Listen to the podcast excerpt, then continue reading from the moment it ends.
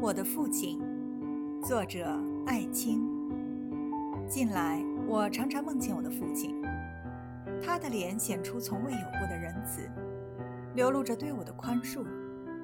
他的话语也那么温和，好像他一切的良苦用意，都为了要袒护他的儿子。去年春天，他给我几次信，用哀恳的情感希望我回去。他嘱咐我一些重要的话语。